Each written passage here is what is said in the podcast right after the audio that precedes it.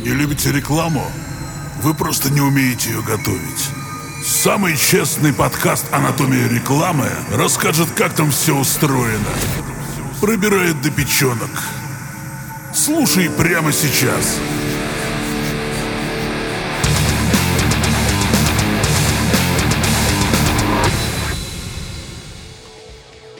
Доброго времени суток, дорогие друзья! С вами снова я, эксперт по рекламе Лена Кеслер, и наш очередной выпуск подкаста «Анатомия рекламы». А сейчас очень много внимания уделяется такому явлению, как контент. Контент преследует нас везде, и в социальных сетях, и онлайн, и офлайн. И оказывается, контент играет гораздо большую роль, чем вы могли бы подумать. Поговорим сегодня об этом – с Николаем Быстроковым, креативным директором контент-агентства InBase. Николай, привет. Да, здравствуйте. Николай, вот э, я предлагаю для наших слушателей пояснить, что же такое контент-агентство, потому что многие сталкивались с рекламным агентством, а, с коммуникационным агентством, с медийным агентством и не очень понимают, что такое именно контент-агентство. Можете вот для э, тех, кто не в курсе, немножко пояснить, что же это такое? Мы смотрим на контент как на нечто широкое, и контент э, для нас это все что угодно, что наполняет нашу жизнь вокруг. То есть это могут быть и видеоролики, это даже вот этот подкаст, это тоже контент.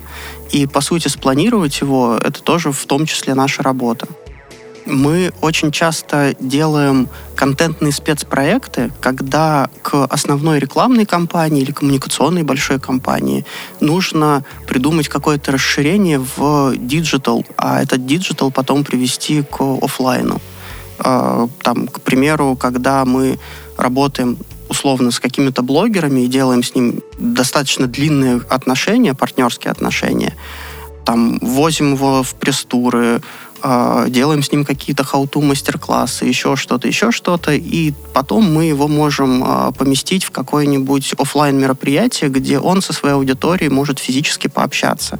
И по сути вот этот весь а, вся эта цепочка это тоже контент. И контентом мы наполнили не только его соцсети, соцсети бренда там, или э, время человека, который включил себе YouTube с утра, а еще и физический мир, где человек доносил, наверное, ценности тех или иных брендов э, через свой стиль жизни, через свою речь, через э, ну, свое мастерство условно. Угу. То есть вы э, расширяете, скажем так, бренд, э, углубляете его восприятие и выводите за рамки привычных носителей рекламных. То есть бренд, получается, что он раскрывается перед потребителем гораздо более широко, чем это мы привыкли видеть в рекламе даже в социальных сетях. Ну, по сути, да. Мы ищем новые пути, как доносить э, смыслы, которые вкладывает бренд в свою деятельность. Э, ну вот про смыслы. Обычно со смыслами работают у нас э, бренды зарубежные, но мы знаем, что многие с этого рынка ушли. Как обстоят дела у нас, э, точнее у вас, с российскими брендами? Появились ли такие на замену? Какие возникают вопросы к ним? Может быть, проблематика какая-то существует по этому поводу, которую вы хотели бы вынести на обсуждение? Последние ну, два года Вообще для рекламного мира они были непростые. Особенно, когда ты делаешь не условный там перформанс-маркетинг, а когда ты именно работаешь в долгие стратегии, а, то я думаю, что все ну, осознают, про что я говорю. Ты столкнулся с колоссальными сложностями того, что э, русские бренды чаще не готовы играть в долгую. И чаще всего не ставят перед тобой даже креативные задачи, а приходят с прямой задачей, и когда ты ее пытаешься превратить в креативную, начинаются основные проблемы.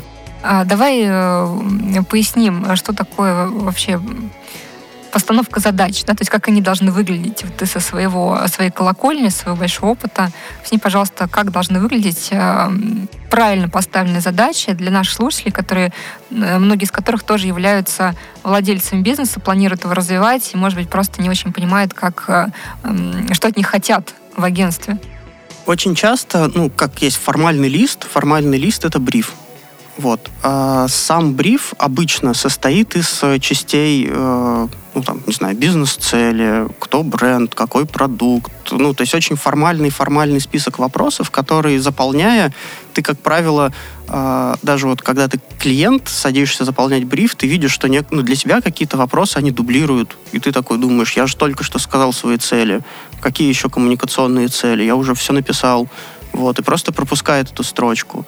И получается, что весь этот формальный бриф, он превращается в еще один формальный документ, который, а, попадая на стол там, медиапланеру э, или там, креативному какому-то звену, он ну, ничего не дает, и человек садится и начинает ресечить про бренд, что он делал, зачем он это делал. То есть он сам строит гипотезы из открытой информации, и предлагает какие-то решения, но они могут быть вообще в сторону, потому что это не сама цель.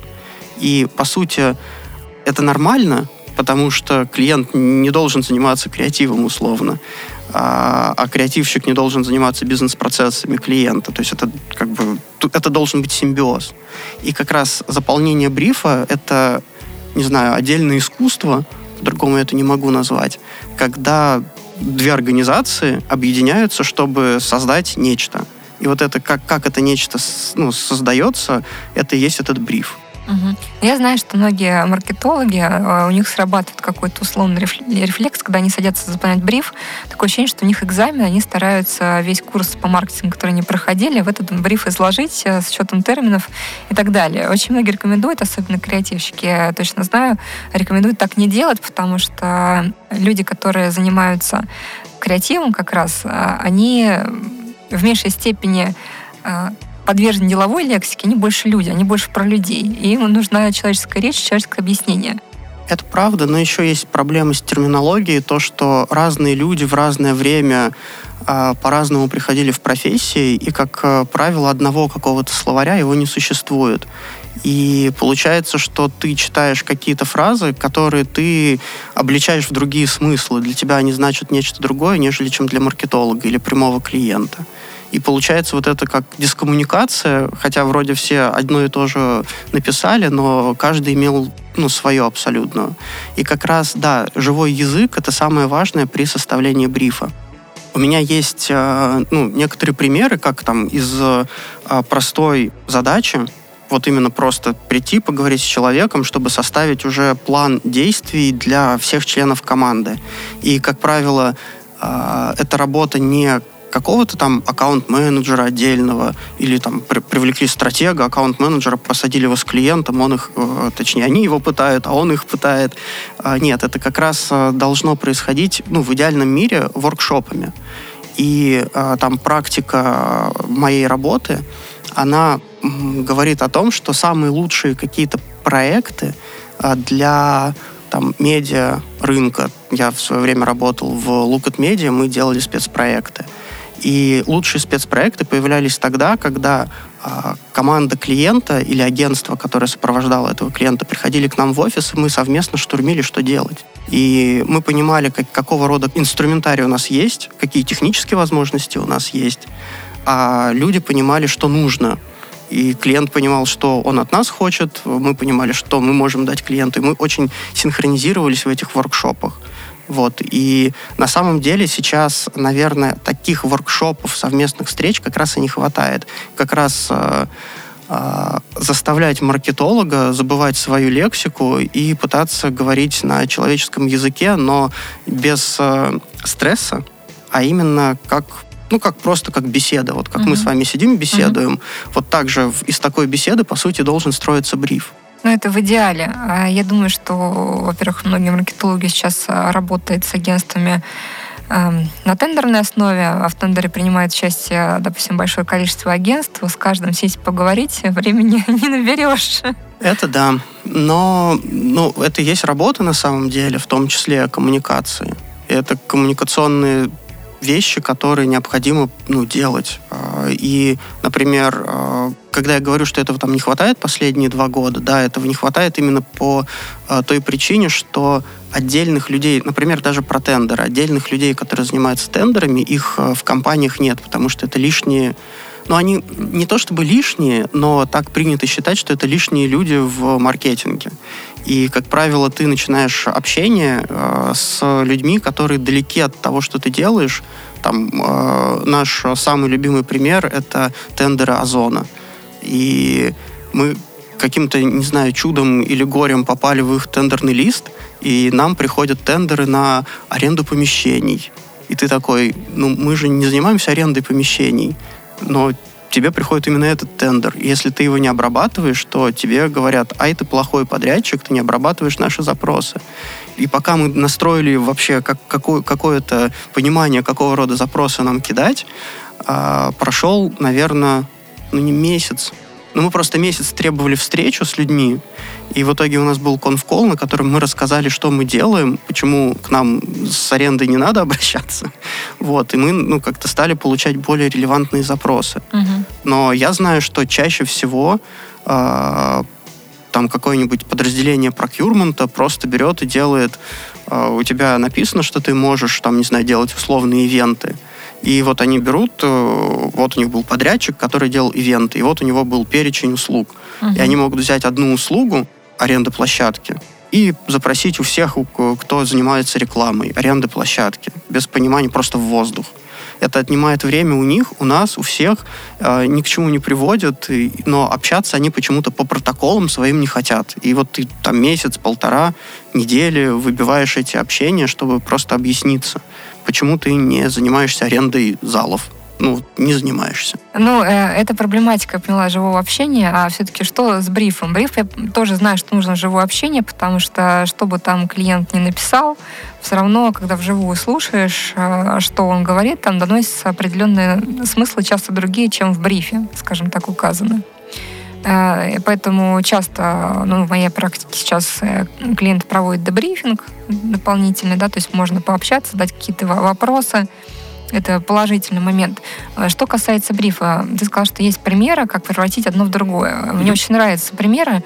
Давай с тобой эти примеры разберем. Это у нас такое внимание, дамы и господа, у нас сейчас будет аттракцион превращений. Мы будем превращать нечто невменяемое во что-то вменяемое.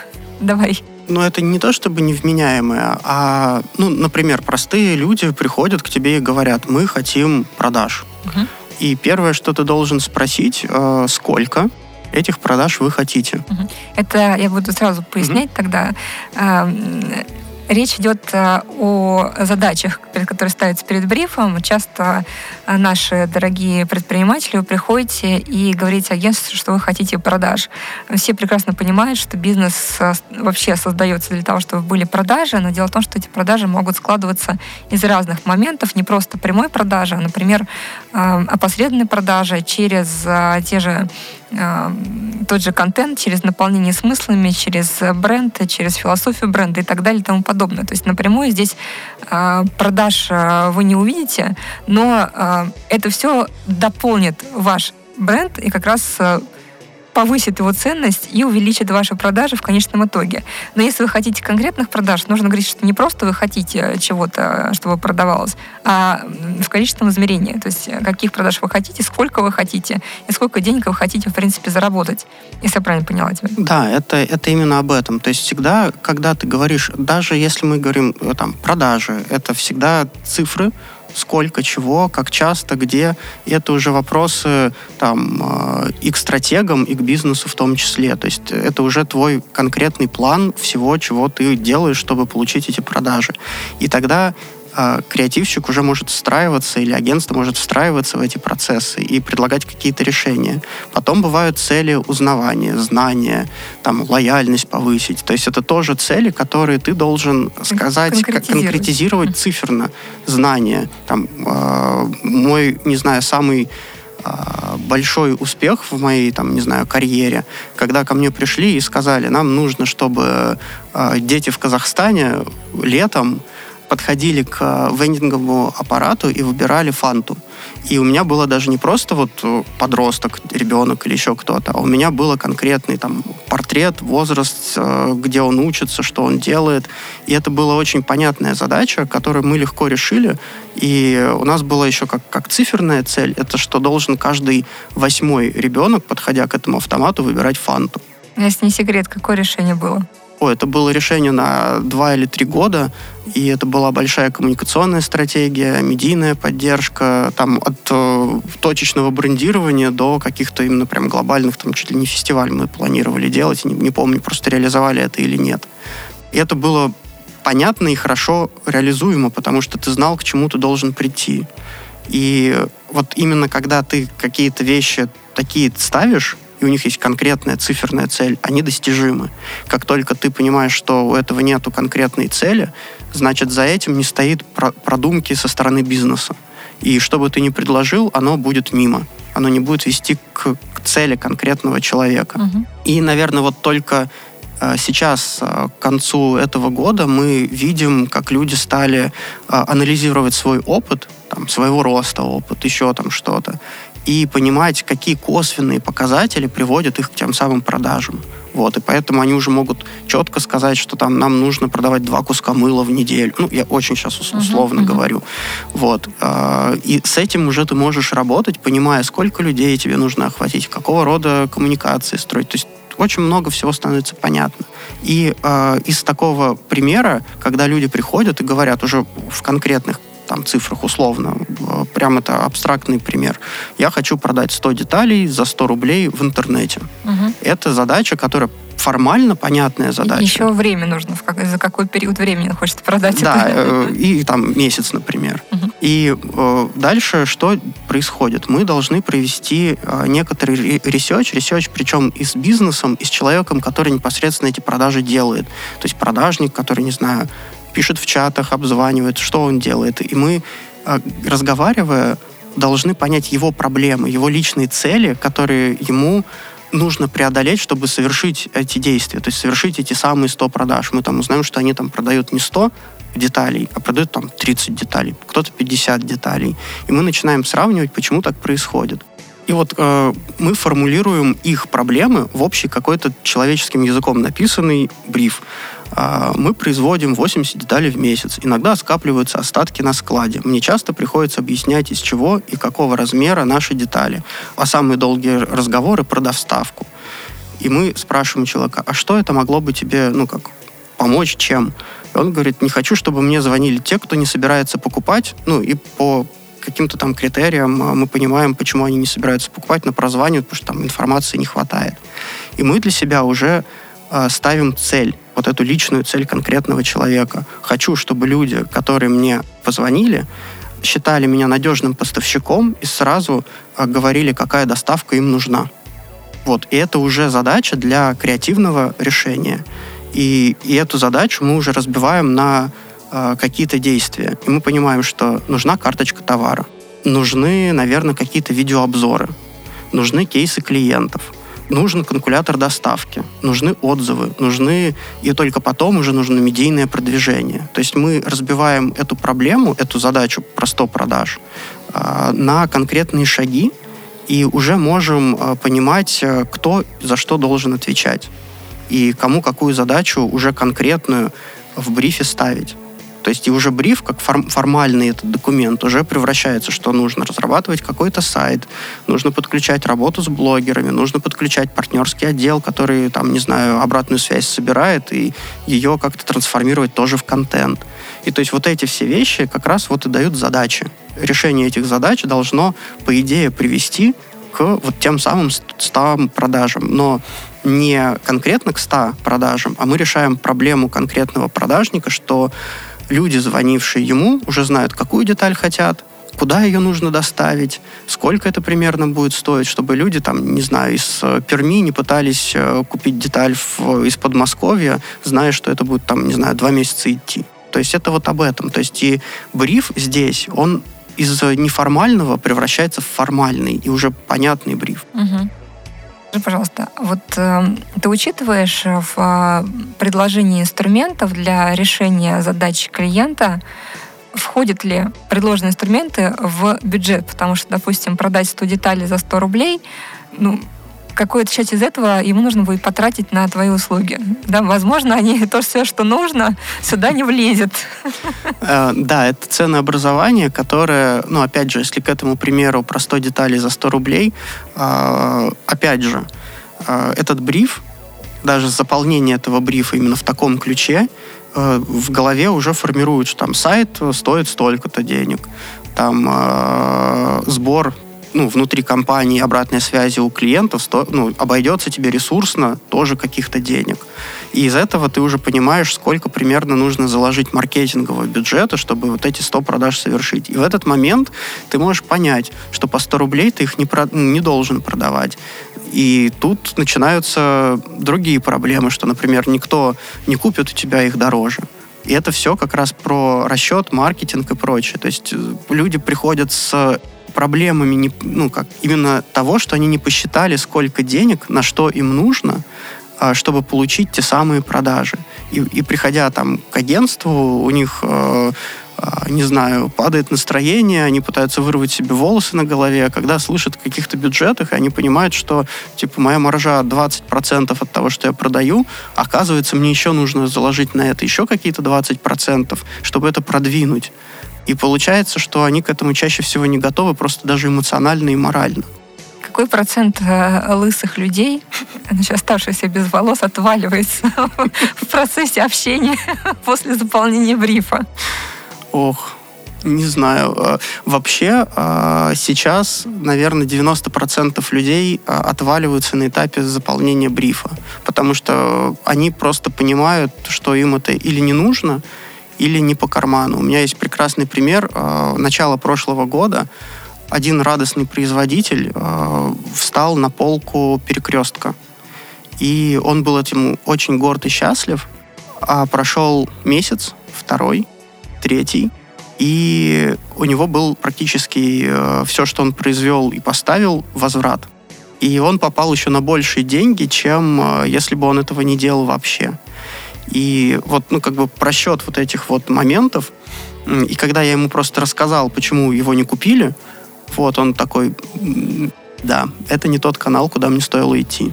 Угу. Вот. Но это как раз про то, что слабоумие отвага, которая присуща русскому бизнесу, мне она тоже присуща. То есть я как бы не осуждаю это. А, она иногда заводит людей в очень серьезные убытки. Да, да, я знаю, что такая же история часто связана с телевидением. Все очень хотят попасть на телевидение, потому что сейчас я рекламу пущу по телевидению, и все, у меня прям будет, все выстрелит. А через месяц результата нет. А мне просто был клиент, который э, сделал рекламный ролик, причем такой дорогостоящий рекламный ролик, а, запустился на телевидении в ротацию. Через три недели я сказала, все, я не буду ничего продолжать, у меня нет никаких э, повышений продаж, это все деньги в никуда я трачу. То есть человек даже не подумал о том, что сейчас, чтобы для, запомниться на телеке, нужно крутиться хотя бы полгода, чтобы хотя бы на тебя немножко увидели там, а это совершенно другие бюджеты. Может быть, они не, не нужно их тратить на телевизор. Да, и очень часто у людей, э, приходящих даже к нам, происходит какое-то, просто даже поговорив с нами, осознание, что, наверное, их э, план — какой-то мечты, их мечты, их планы, они ну, не обоснованы финансово. И когда ты им там говоришь, ну, у нас был один такой отрезвляющий разговор а, с людьми, которые говорят, вот мы запусти, запускаем новый продукт, будем плани, ну, планируем стать на полке, вот это вот все. И они говорят, сколько, вот мы прочитали много умных книг, вот э, посчитайте наш, э, сколько нам нужно денег на медийные компании. Мы понимаем, что их нам нужно делать 4 в год. Там, ну, они прям грамотно пытались к этому подойти вопросу.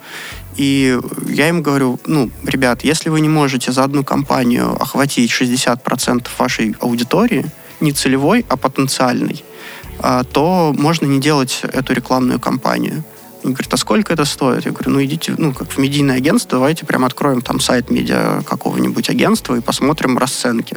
Вот, и просто берем два, у меня у меня на столе всегда два, два калькулятора, где я без всяких э, дополнительных э, манипуляций просто показываю одну цифру, конвертирую ее в деньги. И люди видят, сколько показов, сколько денег, и все. Угу. И они понимают, что, ну да, угу. там у нас условно один показ условно стоит 5 рублей, вот, а мне нужно показаться там 80 миллионов человек. Угу. И они такие, да, нам не надо. Нам надо куда-то в другое место. говорю, вот давайте теперь думать. Как ты считаешь, вот э, давай резюмируем, какие э, основные ошибки э, сейчас у нас совершают наши российские предприниматели, которые хотят заниматься продвижением своего продукта? Вот прям основные, с которыми ты сталкивался, например, заполнение брифа. Я поняла, что не ставят цели себе конкретные, то есть хотят продаж, но не понимают, каких конкретно, сколько чего. Угу. Вторая ошибка, насколько я понимаю, не оценивает свои возможности. Да, это на самом деле, да, да первое это отсутствие конкретных целей, вторая не, не, ну как, не оценивают не то, что свои возможности, а считают, что э, любая реклама, она моментальна, и то, что он сейчас вложил, он это получит в обратном каком-то формате и сможет еще раз вложить. И это и есть его рекламный бюджет, например. Вот. И это прогнозы, которые я не знаю, как, э, как они так их э, считают, но они их считают. То есть и вот уровень прогнозирования иногда он такой прям не то, что там гадалки, по-моему, они ходят, но что-то вот около того, потому что чаще всего они рассчитывают свои какие-то возможности, но они их берут из каких-то будущих, не знаю, не серии, что у них на счету есть эти деньги, а исходя из того, что вот мы запустились, вот мы продали, вот с этой разницы мы запускаемся снова. Вот. И, как правило, от этого запускаемся снова не происходит. И моя, не знаю, последнее время роль — это останавливать их от первого шага, если нет денег на второй. Угу. Еще есть ошибки какие-то? Ошибка, наверное, не любовь аудитории. А люди очень часто, а, делая продукты, делают их не для людей, а делают их для или себя, своих друзей. То есть классический consumer development, который происходил, не знаю, регулярно у любой западной компании, он не, про, ну, не проходит. Вот, и этот этап э, проходит там в кругу условно семьи, которая и даже не будет собираться покупать те или иные продукты. Вот, и это большая тоже вот вторая проблема, когда люди не понимают э, свою аудиторию. Да, это, кстати, проблема, она достаточно большие и длинные корни имеет. Я помню, как у нас некоторые клиенты, кстати, тоже российские, проводили фокус-группу на бухгалтерии. Ну, то есть они почему-то считали, что это репрезентативная выборка у них аудитория, хотя понятно, что, во-первых, и а, люди находятся не в среде, не в той, когда они смотрят рекламу, да, не специально ее смотрят. А, во-вторых, они внутри компании находятся, во-вторых, они традиционалисты, они, им вот это понятный образ, они не смотрят на то, какие образы у конкурентов, на конкурентное огружение про, mm-hmm. и прочее. Э, это тоже большая ошибка. Еще у меня был такой опыт, когда а, мы предлагали э, нашему клиенту контент медийный план, и а, там были каналы, которые не смотрел их руководитель. Сказали, добавьте нам вот такие каналы. Говорим, зачем? Э, ну, у нас смотрит их руководитель. Если он посмотрит и скажет, что да, вот компания идет. Остальные, остальные он не смотрит. То есть, опять, да, смешение вот этих вот аудиторий, конечно, да. Это, это, это, так, это да. Ключевые ошибки. Я э, вижу, что они решаются с течением времени, но, видимо, это связано с тем, что если ты хочешь быть успешным, ты э, должен эти ошибки не совершать. А если ты совершаешь, то ты учишься на своем кармане, что называется. Это да. Хорошо, с ошибками мы разобрались. А вот твои рекомендации вот, до того, чтобы люди не совершали лишние действия, я понимаю, что ты любишь поговорить, но не приходили к тебе просто за разговором. Вот что бы ты посоветовал э, нашим э, дорогим российским бизнесменам, в том числе начинающим или имеющим бизнес, э, но планирующим развиваться, э, что они могут сделать сами до того, как э, расстроиться после разговора с тобой? А, расстроиться самостоятельно, провести research. А, даже элементарно а, поговорив со своими сотрудниками, понять, какие проблемы внутри есть коммуникационные, то есть не серии, что а, вы знаете, у меня там, не знаю, жмут, жмет обувь мне, поэтому я плохо говорю с людьми. Нет, не вот такого рода разговоры, а когда ты там пытаешься понять, что не про комфорт человека на рабочем месте, а про то, как, э, почему там люди там, не перезванивают, почему там на почту не реагируют, что пошло не так условно. И вот это что пошло не так, э, главное не забивать из этого как проблему, а смотреть на это, что я могу с этим сделать. Вот прям вот э, из серии «Мне не перезванивают». Что мы можем сделать, чтобы тебе перезванивали? А, и начинаете думать конкретно с человеком, которому не перезванивают. Иногда стоит просто обратиться к тому же клиенту потенциальному, которого ты не смог ничем привлечь, и выпросить у него встречу, э, просто, ну, ну, такую человеческую встречу, когда ты можешь спросить, а почему вы нас не выбрали? Ну, объективно, там, ну, мы вроде бы в рынке по цене, мы вроде бы там какие-то интересные вещи делаем. Вот, почему нет? Почему вы там закупили условное молоко у другого человека? Вот, вам там не понравился продажник, как с вами общается. То есть какие-то такие вещи. И клиенты очень часто просто идут давать этот фидбэк, вот, если они не в запаре, естественно. Вот, и ты можешь это принимать к себе и понимать, что там тебе не хватает чего-то. Там тебе не хватает каких-то материалов, тебе не хватает где-то брендирования вдруг неожиданно. Ты, или там о тебе никто не вспоминает в момент, когда хотят что-то заказать.